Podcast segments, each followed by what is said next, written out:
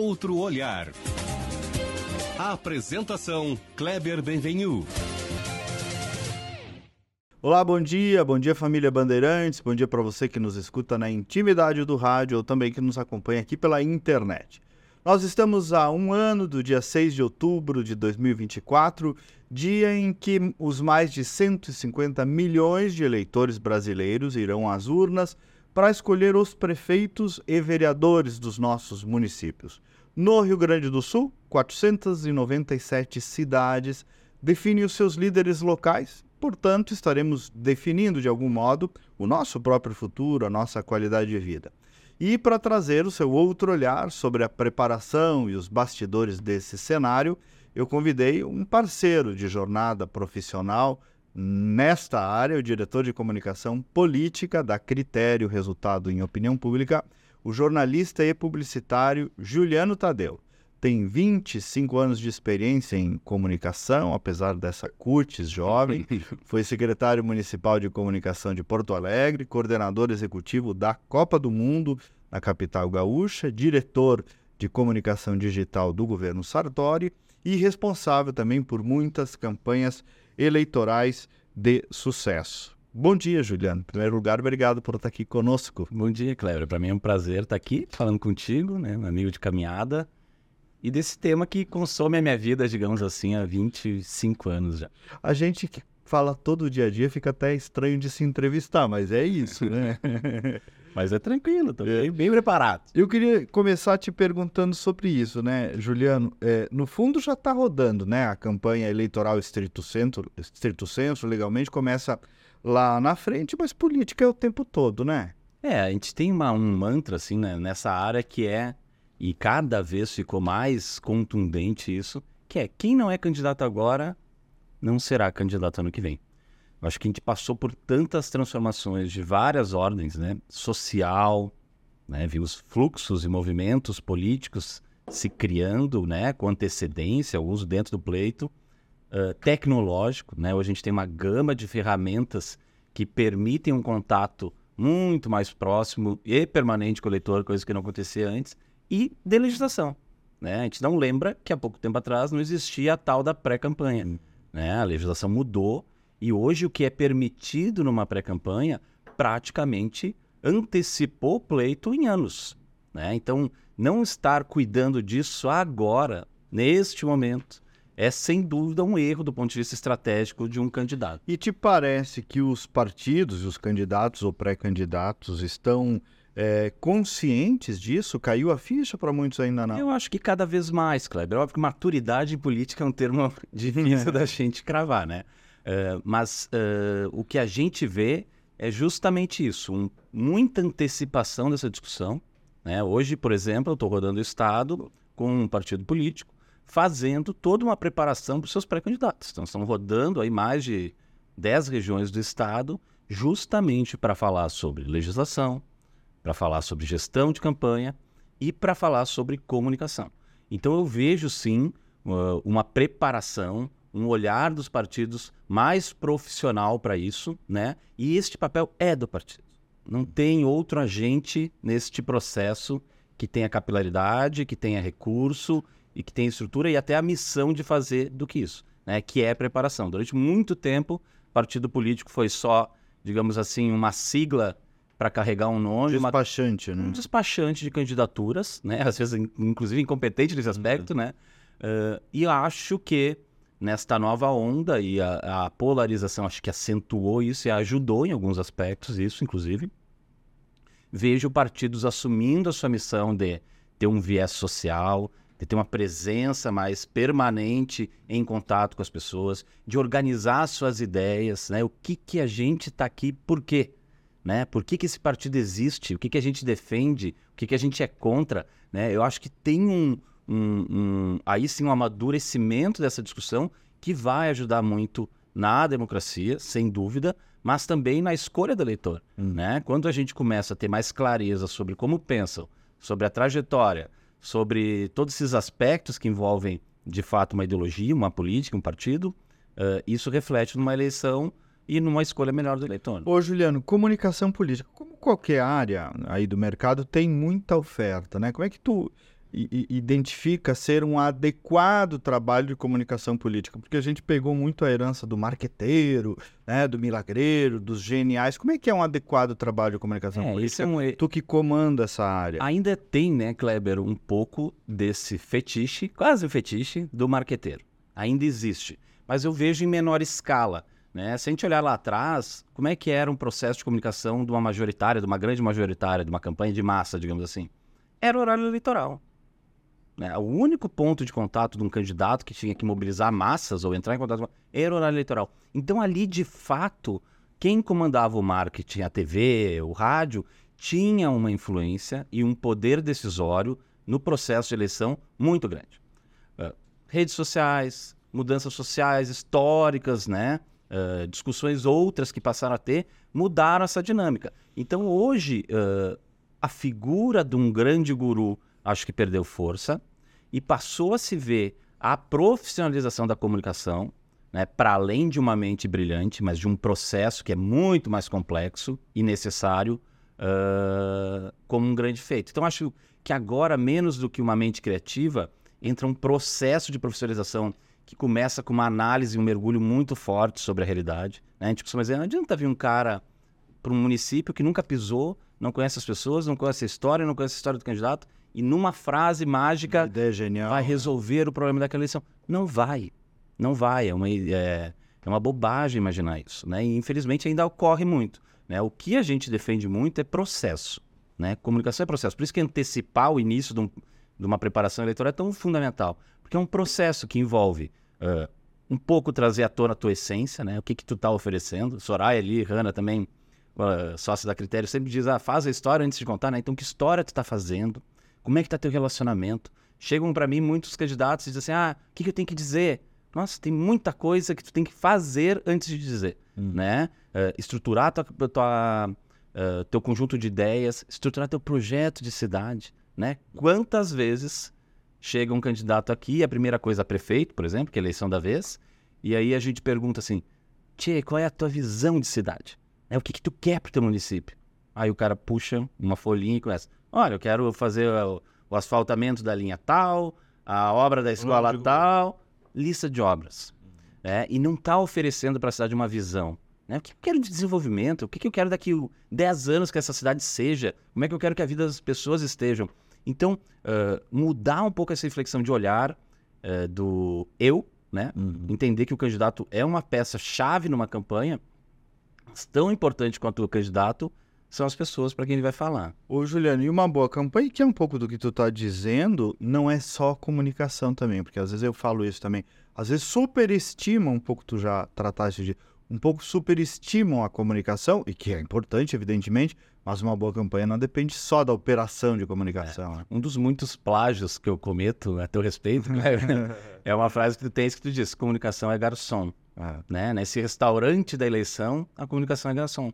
O chefe. Eu desse... copiei do Fuscaldo. Ah, então. Ó, mas é conhecimento mas é, né? ele, ele, é da vida ao conhecimento. Pelo menos eu acredito.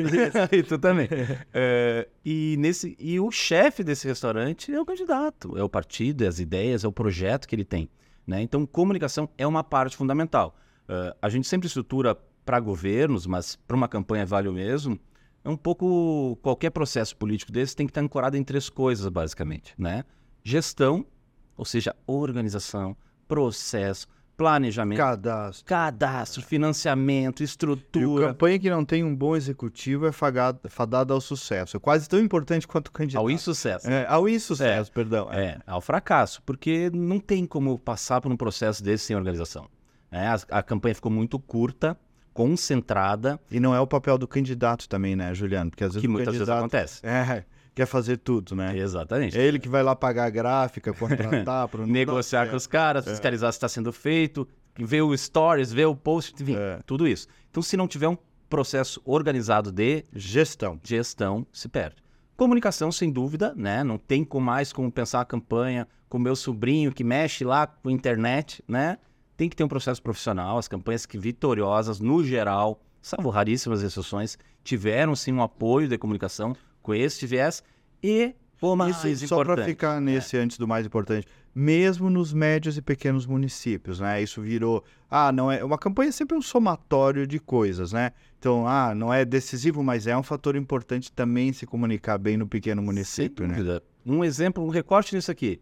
Ah, ah, pesquisa é só para município grande, né? Tinha uma tese assim. Ah, Uhum. quem a gente conhece, né? Esse é também outro outro mantra que é essa experiência acumulada, como se diz, é uma fortaleza e uma ameaça, né? Fortaleza porque a gente entende processos históricos e, e aí sabe avaliar talvez de uma maneira mais rápida, mas ameaça é achar que aquilo ali vai se repetir para sempre. Quanta cidade a gente chega e diz assim, aqui é sempre o fulano, partido tal, quanto partido tal. Especialmente no interior do estado, isso aí é, é batata. É sempre assim, até que não é, né? verdade. então, ah, ah, pesquisar no município pequeno também passou a ser ah, fundamental. E ter um trabalho de comunicação profissional em cima disso, que estruture uma narrativa adequada, que valorize as coisas, que tenha repetição, que é outra virtude em comunicação Como tu política. disse, gestão, comunicação, E o mais importante que é política. política. Às vezes o candidato tem, talvez por processos de críticas históricas também no- nos meios de comunicação, se homogeriza a política, como se falar em política, falar em ideologia fosse um verdadeiro eh, problema num processo eleitoral. Pelo contrário, né? se a gente pegar, por exemplo, para ver o tamanho e a importância da política, se a gente pegar a eleição para o Senado ano passado aqui no Rio Grande do Sul, que aliás é a eleição mais desgraçada de se fazer, porque ninguém dá bola Hum. pro voto de Nos senador. últimos três dias o povo acorda. Isso aí. O cara vota, escolhe presidente, o governador, seu deputado federal, estadual, que estão ali na volta, mas o senador não sabe nem o E que às vezes faz. é dois, né? E dois, às vezes. Eh, e quem monitorou aquela eleição, tem já lá a Anamélia, Olívio e o senador Mourão, né, os três mais destacados na disputa, ela foi flat, que a gente chama assim, ela foi uma linha reta, porque não mexia com o eleitor, não conectou com o eleitor, o horário eleitoral não mexeu na vontade do eleitor, tinha campanhas mal feitas, bem feitas, de todos os gêneros, mas isso não mexeu. A decisão se deu de sexta para domingo, quando não tinha horário eleitoral, quando de sábado para domingo não tinha mais redes sociais, o que movimentou ali foi a força da política, do movimento social envolvido na política. Então, ah, atribuir só a comunicação, botar essa carga de energia financeiro eh, e expectativa só na comunicação, também é um Foi erro. tu tá falando da vitória do Mourão. Senador que Mourão. Decorreu de um trabalho, de um posicionamento político mais do que eventual outro mérito, digamos assim. Isso, óbvio que a campanha tem vários méritos, É. né? Não- A gente não despreza isso. Mas sem dúvida o que pesou na eleição. Foi que o pesou fato dele foi- estar ligado ao Bolsonaro. Exatamente. É isso. Um contexto político da época. Ô, Juliano, alguém que está te ouvindo agora, assim, me dá uns exemplos aí. O que, que dá para fazer desde agora para interferir, co- conforme abrir lá em outubro do ano que vem? Quem é governo, quem é oposição, o que pode fazer desde já? É, eu acho que o primeiro passo é entender onde está pisando. Né? Então tem que dedicar um- um- uma energia agora em compreender o teu município, em compreender os anseios da população, né? o que não quer dizer que compreender os anseios da população signifique ah, ah, sempre seguir a opinião pública. Né? A gente tem um grande exemplo aqui recente, do qual a gente participou e tem muito orgulho disso, que foi a- aquela eleição de 2018 do governador Sartori. Né? É, todas as pesquisas diziam este candidato que atrasa salário não é competitivo, né? E tá uma avaliação muito negativa sobre aquele momento do governo. E o que, que se disse à época? O gringo tá certo, né? Então a decisão ali foi contrapor a opinião pública, porque era a estratégia ah, primeiro verdadeira e segundo necessária para aquele momento. Então saber ler o momento, saber ler o momento político, saber ler a realidade do município, saber ler o que o cidadão deseja deste processo é o primeiro passo para tu organizar o teu processo ah, de pré-campanha. Isso do ponto de vista de comunicação, né? Óbvio que tem que começar a estruturar ah, camadas diretivas, um conselho político, ah, começar a ativar do ponto de vista de política também a sua a sua os seus Relacionamento. relacionamentos, começar a conversar com Conversar, os setores, né? conversar. Né? Esse é o principal e, e, e é sem dúvida aquilo que mais se esquece. né? As pessoas querem dizer coisas, mas esquecem que tem que conversar com as pessoas. Então, acho que desde já entender, eh, caminhar por um posicionamento pré-eleitoral que crie uma cama, que te dê musculatura para chegar na eleição com força, porque, como eu disse, hoje a eleição é um período curtíssimo. Se esperar para ter uma posição, para ter um, um caminho de argumento, perdão, um caminho de argumento que, que crie essa estrutura e prepare o eleitor para a tua mensagem, vai ser muito difícil Em que em 45 dias. que tu consiga ter repetição, impacto e influência. Agora, Juliano, sobre municípios, tu tá andando aí Rio Grande afora, eu também andei, né? A gente tem prefeito muito bom no Rio Grande, né? E também tem tranca-rua, que é até uma minoria, mas tem prefeito muito ruim. Mas é, é preciso ter noção de como pode fazer avançar ou trancar a vida de uma cidade. Essa escolha que a gente vai fazer o ano que vem, né? É, é, é lugar comum, né? Frase repetida por 10 entre 10 políticos e partidos eleitorais, mas é na, na cidade que a vida acontece. É, e é mesmo. Né? É o prefeito é o cara do universo político, até mais que vereador, especialmente município menor, que está em contato diário com todos os problemas do.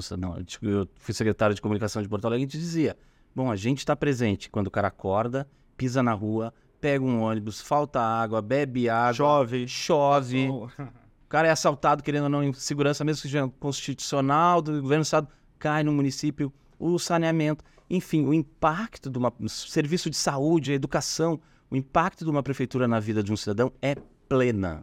É plena. Então, prefeitos que conseguirem estruturar um projeto sólido, isso é outro problema grande, né, Kleber? Há uma, uma grande parte de candidaturas que chegam a uma eleição sem ter o que oferecer.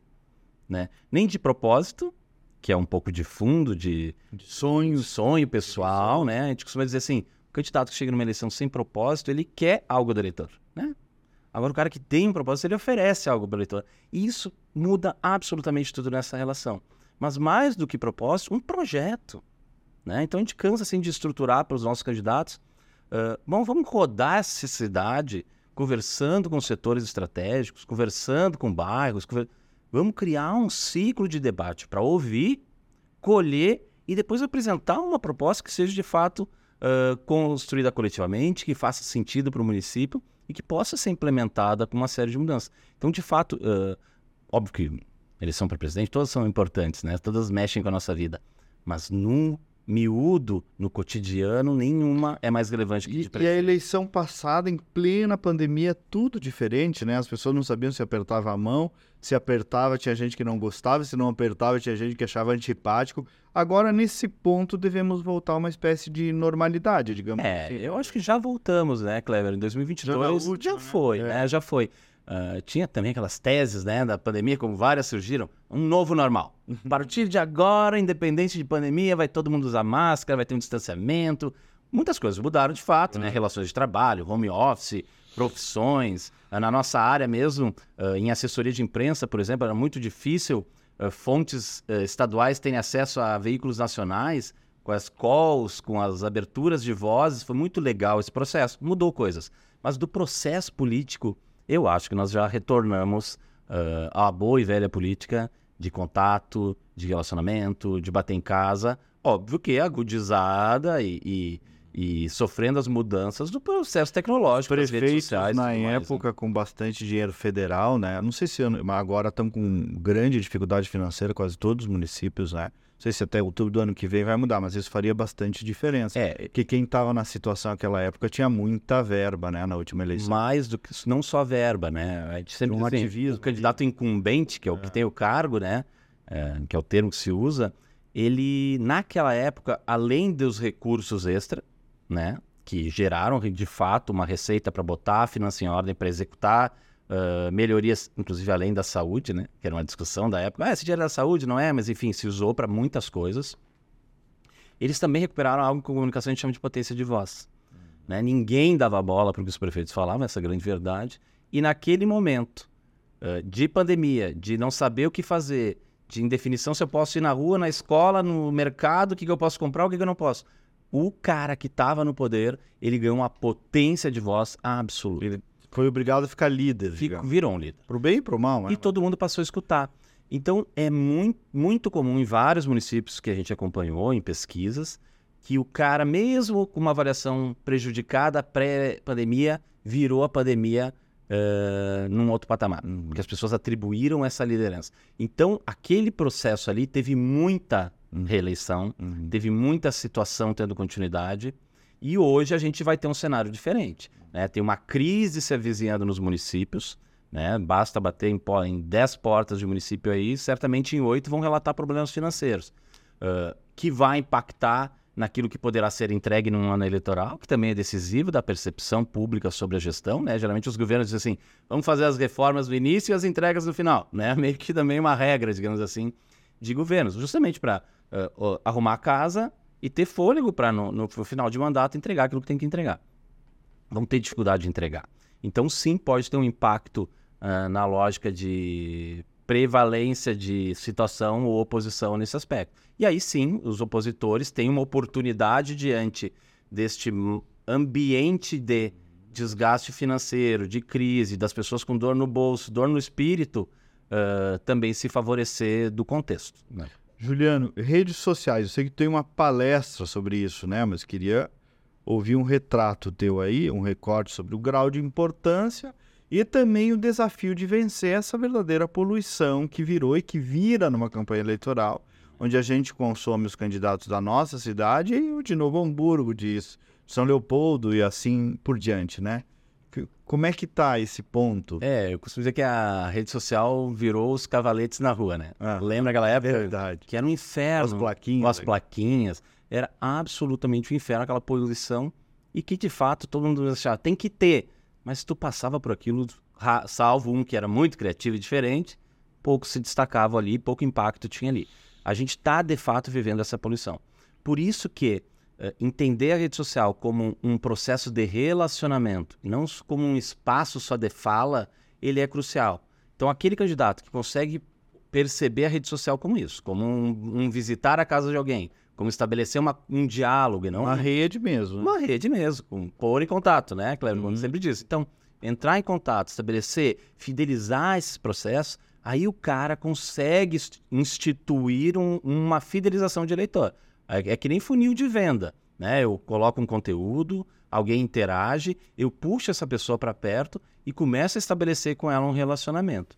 Mas o fato é que nas últimas eleições, especialmente majoritárias, uh, venceu quem tinha um trabalho mais efetivo de redes sociais. Uhum. Né? Uh, não quer dizer que tenha sido este o fator da, da vitória, mas sem dúvida ele reflete a compreensão desse candidato sobre o que é um processo eleitoral e sobre o que é importante uh, destacar e fazer. Perfeito. Ô Juliano, tu falaste também aí, Ampassa, os políticos às vezes têm um pouco de dificuldade e trancam na definição da sua identidade, né? Já querem sair comunicando é. e nem pararam até para se pensar um pouquinho, né? É, porque eu, eu, acho que muito também nessa, nessa onda de conexão com a opinião pública, né? O que, que os caras querem que eu diga? E a gente corre um risco gigante de ter campanhas com mensagens muito parecidas, homogeneizadas, sem identidade, sem essência, sem autenticidade, que é hoje o grande, digamos assim, capital de comunicação que um político, um candidato pode ter. Né? Então, a, o, o conselho básico é combinar duas visões. Né? Primeira, a tua visão de mundo, a tua cosmovisão, a tua ideologia, que te move, a tua trajetória, o que como é que tu chegou até aqui, que pensamento que tu tem sobre as coisas, sobre os temas polêmicos, mas também sobre as coisas mais importantes da vida, né? Então, combinar isto com a visão de cidade, que era aquilo que a gente falava, descobrir meu grande sonho para a cidade, quando tu combina essas duas coisas, Aí tu tem uma solidez de um projeto político, pessoal e de cidade uh, que, que materializa um pouco melhor essa identidade que realmente falta em muitos candidatos. Tu falaste aí de sonho, né? Do componente emocional das campanhas eleitorais, que também às vezes as pessoas perdem um tempão, as equipes criando um plano de governo mega detalhado e esquecem, tu falaste de falar do propósito, mas no fundo queria te ouvir sobre essa dimensão emocional de uma campanha do jingle, do aspecto de, de carregar. Tu fizesse uma campanha maravilhosa, fosse um dos coordenadores do Fortunati a reeleição, né? Que era uma campanha emocionante, linda. A gente não pode esquecer essa dimensão que é do ser humano, né? Sem dúvida. É, um processo de comunicação política ele tem que levar em, do, em conta essas duas ambientes, racional e emocional. É racional porque tem que ter o que dizer e o que projetar, mas a decisão, a conexão, ela se dá no campo emocional. Né? Eu sempre costumo dizer assim, ah, Kleber, o que, que, tu, que, que tu almoçou no dia 13 de setembro? Não vai me saber me dizer. Agora, Kleber, onde é que tu estava no dia 11 de setembro no atentado? As pessoas são capazes de descrever o lugar, o sentimento, o cheiro, porque a, a, o impacto emocional é que gera permanência. né? É o que crava uma memória na cabeça. Vamos comparar uma campanha com a de setembro, né? Mas toda mensagem que a gente conseguir combinar esse componente emocional, a chance de estabelecer uma conexão é maior do que outra. Porque, de fato, às vezes a gente quer convencer o eleitor de coisas, né? Quer derrotar o eleitor no argumento, quer mostrar que nós estamos certos e às vezes até o eleitor errado, quando na verdade um processo político é de conexão. O cara não precisa concordar contigo em tudo, o cara não precisa acreditar em todas as ideias que tu tem, o cara pode até te criticar eventualmente, mas se tu consegue uma conexão genuína com ele, e aí a porta emocional é que te dá isso com mais facilidade, tu tem uma força de argumento e uma potencial de voto muito mais forte, digamos. Ô, Juliano, polarização na eleição municipal, qual o grau de importância, qual a modulação que isso vai ter? É a pergunta de milhões, né? Que todo mundo se faz a algumas eleições, inclusive na última, né? Óbvio que a gente tinha lá dois grandes monstros, digamos assim, da polarização postos, né? Lula e Bolsonaro, então era inequívoco que aquilo ali teria uma força gigante. Eu acredito muito, Kleber, que a gente vai ter a presença da polarização em uma, em uma elevada medida, talvez não tão pessoalizada, personalista, mas uma polarização de, de visões, eu acredito que sim, e de valores hum. né? Porque isso uh, Bolsonaro um grau de influência ficou. terá. Cara. Bolsonaro esticou essa corda ideológica, essa fronteira ideológica, e as pessoas de alguma forma se obrigaram a se posicionar nisso. Então acredito que carregarão para a eleição municipal também esse aspecto. Muito embora, diferente de outras esferas, ali no município, o, a tua solução para a vida das pessoas tem uma, uma, uma importância e o projeto maior do que em outras esferas onde a questão ideológica tende a preponderar. Então, acho que não, não será tão decisiva, mas ainda vai existir. Eu queria te ouvir agora como profissional, a gente falou na abertura do bastidor, né, as campanhas, né? Na última, na critério, tu comandaste aí mais de 20 campanhas, uh, na de deputado também, perfis diferentes, como conseguir ser exclusivo em cada uma, como enxergar cada uma, até onde ir, até onde não ir, como é que, como é que se faz isso? começa por um pouco de visão daquilo que a gente falou lá no início da conversa, né? Que é entender que o protagonismo desse negócio não é da comunicação. O protagonismo de um processo político é da política. Política seja o candidato, partido, ideias, enfim. É, quando tu começa a olhar isso, tu começa a olhar para a essência do, do, das pessoas. E aí tu trabalhar com esta lógica te permite valorizar a identidade de cada um, te permite customizar um processo de comunicação melhor do que, digamos assim, Acontece, né? Algumas empresas repetem é, artes, frases, argumentos para todo mundo, porque é mais fácil, óbvio, mas não respeita o município, não respeita a história do candidato. Então, ter esse olhar uh, de segmentação, de customização, uh, respeitando a identidade, olhando para o outro, é o primeiro passo. E segundo, organização. Né? Não se executa 20 campanhas sem uma organização, sem um processo de gestão muito criterioso dentro da critério, uhum. muito criterioso, porque senão não consegue chegar ao fim entregando. Então, e não dá para querer fazer tudo também. Não dá querer para querer fazer tudo. Acho que aí um pouco do nosso mercado também uh, tem evoluído num aspecto de honestidade intelectual, né? Uhum. Que é conseguir oferecer para os clientes aquilo que de fato será entregue, porque muitos relatos também de ao longo do tempo marqueteiros, dito marqueteiros que começam um processo e somem, né? E é, imagina um candidato que está uh, botando a sua vida na mão de um processo, uh, começar de um jeito e depois não ter mais apoio. Né? Então, acho que e, olhar para o candidato como prioridade, política como prioridade, organização e honestidade intelectual consegue fazer um bom trabalho, mesmo em alta escala. Eu vou convidar os ouvintes da Rádio Bandeirantes a seguirem conosco na internet. Só procurar ali nas minhas redes sociais, tem a íntegra do programa e mais algumas perguntas para o Juliano Tadeu. E quem está conosco no rádio, me despeço, desejo um bom final de semana e nos vemos de novo semana que vem. Juliano, vem cá, eu queria te ouvir um pouco sobre a experiência do governo Fortunati e até sobre ele, né? A experiência da eleição, a tua gestão na Secretaria de Comunicação, aquela reeleição maravilhosa, uma campanha linda com 70%. Eh, me fala um pouco dessa passagem. É, foi uma das grandes, eu tenho graças a Deus, assim, eu considero abençoado de ter ao longo da minha vida convivido e trabalhado com políticos de alto gabarito. Fortunati, Fogaça, Sartori, Rigoto, né? Tu Então, lidaste ali com o Melo também. o Melo, o Melo, sem dúvida, o Melo, outro, fiz a campanha em 16, fui o único resistente lá no final Uhum. da campanha, né? Campanha também é assim, começa a perder, todo mundo começa a pular fora, né? Conta aquelas que tu perdeste. também. Muito, muito. Só conta as que ganharam. Então, as, as que a gente perde geralmente são as mais divertidas, inclusive, né?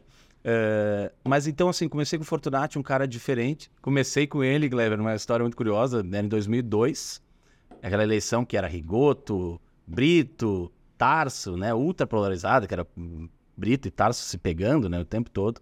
E eu cheguei estagiário lá, e eu brinco sempre assim, ah, não é só em São Domingos que tinha que levar as notícias no carro da prefeitura impressa para o jornal publicar.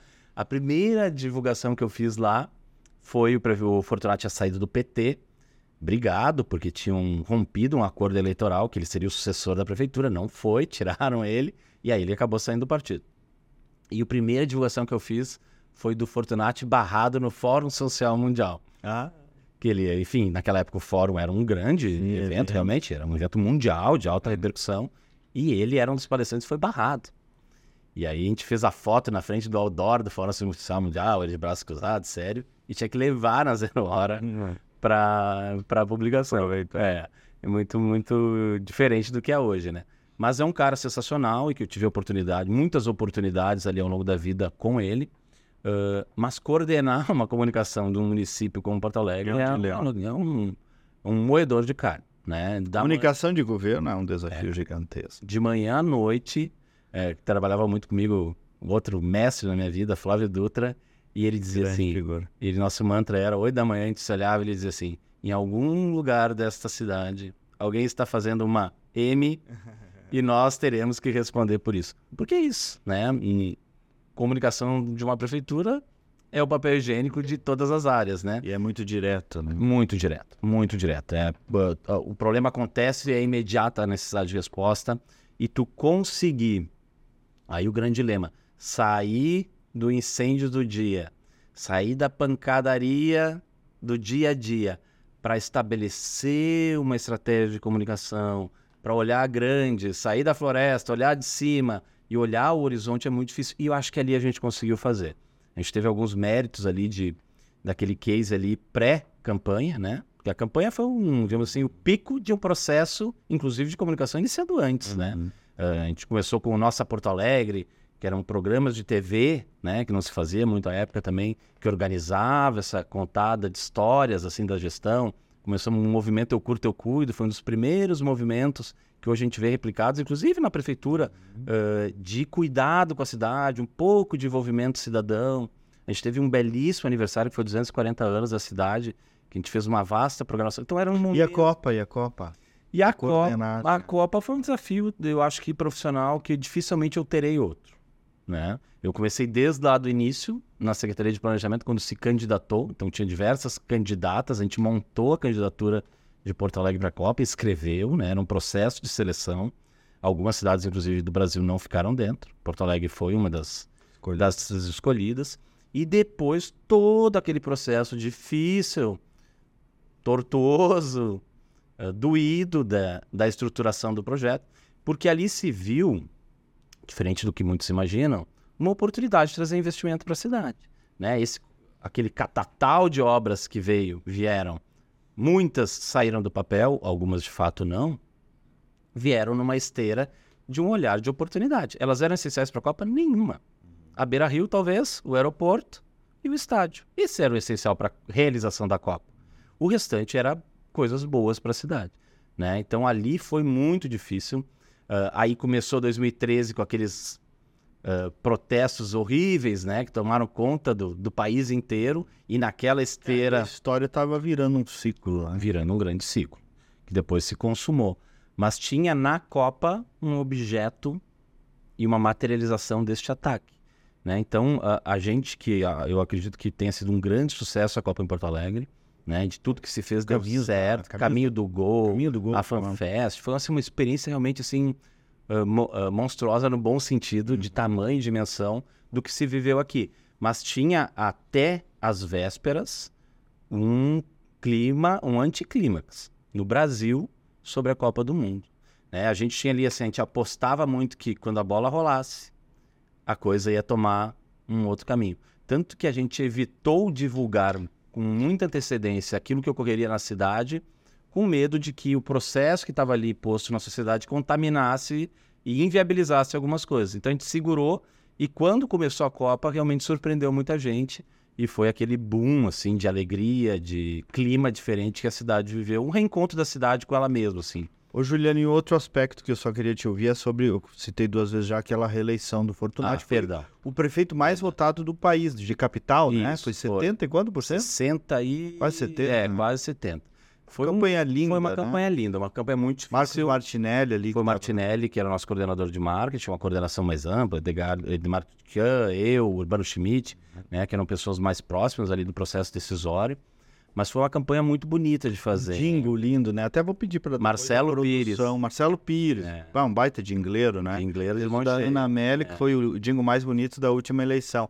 Até vou pedir para a produção colocar um pouco do jingle para as pessoas lembrarem o jingle do, do Fortunati. Um e dois pra confirmar Porto Alegrou e vai Porto Alegrar.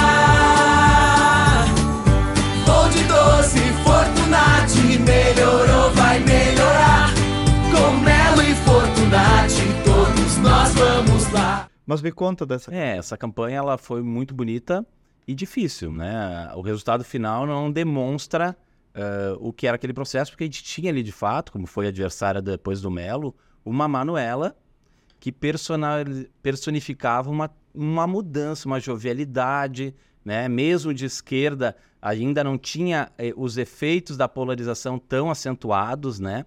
Então não pegava nela tanta coisa de ser comunista eh, ou de ter apoiado este ou outro, né? Tanto que à época a própria senadora Ana Amélia a apoiava, né? Tá, dado o grau de adesão ao seu nome que tinha.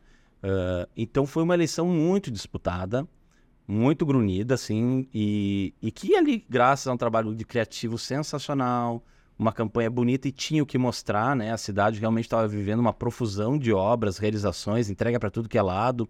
Eh, era um momento, se conseguiu constituir desde antes um momento, um clima de cidade muito legal, né? Rompendo algumas dificuldades históricas. E aí se teve um prefeito reeleito, eh, um prefeito eleito, ali reeleito, na verdade, né? Porque tinha pegado, após a saída do Fogaça para concorrer ao governo do Estado, ele ficou dois anos no cargo, né? Então foi uma reeleição em primeiro turno, algo histórico na cidade. O jingle eu pedi para botar porque ele tem inclusive assovio, né? Imagina Tem. conseguir botar assovio num jingle. Lá no meio. Voo de 12, Fortunati melhorou, vai melhorar. É. E era um pouco do dilema ali. é, o que, que eu escolho para contar, né? Que é outra coisa que as campanhas sempre se, Uhum. se debruçam, né? Que tá, que, que eu escolho como marca? Porque tu não vai, que eu falava, não adianta falar de 18 coisas, né? Comunicação política é repetição. É, e às vezes o governo é isso, né? Tem um monte de pequenas coisas e o que, que tu escolhe para destacar? né? Isso. Dilema. E lá a opção, dada as tantas coisas que se fazia, por exemplo, lá tinha o programa socioambiental, que estava elevando de 20% para 80% de tratamento de esgoto na cidade. Isso por si só, se tu pegasse numa gestão e essa fosse a grande entrega, já teria sido um prefeito com uma contribuição imensa para o futuro da cidade.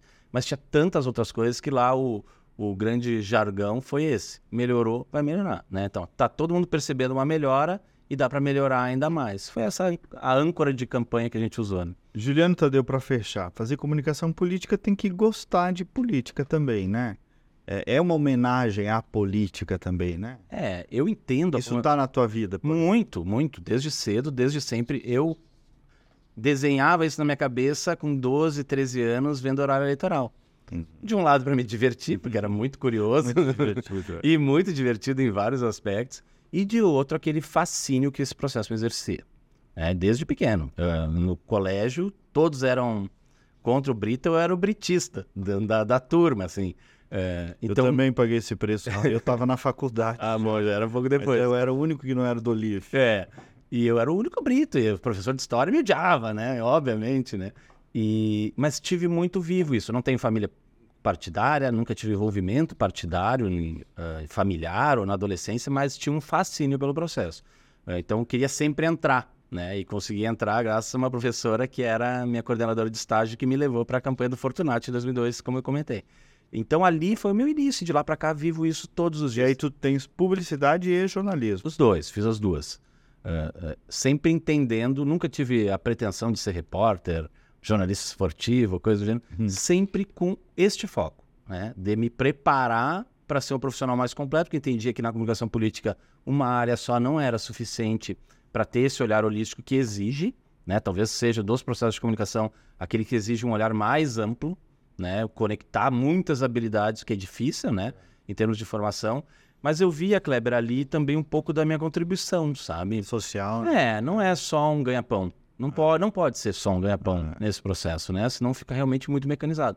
Então eu acho que a minha contribuição, que não vai ser como candidato, que não vai ser como militante, que não vai mais ser como um gestor público, como já foi também, é uma Você sabe, né, mas tudo Não, mas digo assim como desejo, meta. certo, perfeito. Mas vai ser proporcionando a transformação a partir de um trabalho correto, Correto. profissional, bem feito de comunicação. E, e a gente fala de comunicação política, sempre pensa na comunicação política partidária, mas tem um monte de comunicação política, Muito. clubes, sindicatos, né, instituições, Pessoas, né? pessoas. Hoje também, por exemplo, outro leg que é relacionamentos, Rio Gov, por exemplo, né, relações governamentais, algo que as empresas passaram a olhar também com, poxa, não tem como eu aterrizar em Porto Alegre e eu não conhecer o prefeito, né, uma grande empresa, eu não conhecer o governador, o Ministério Público, os vereadores, então eh, quem atua neste campo e consegue olhar para além do texto, né, tem um leque de oportunidades e de contribuições a dar para o mundo político, para a sociedade, para o mundo corporativo muito grande. Muito bem, por isso que a gente, a gente gosta de política. E de gente. E de gente também. Obrigado, Juliano. Obrigado, Kleber. Eu que agradeço. na caminhada, uma alegria estar sempre contigo. Para mim, uma honra. E voltamos no próximo sábado com mais uma edição. Até lá, bom final de semana.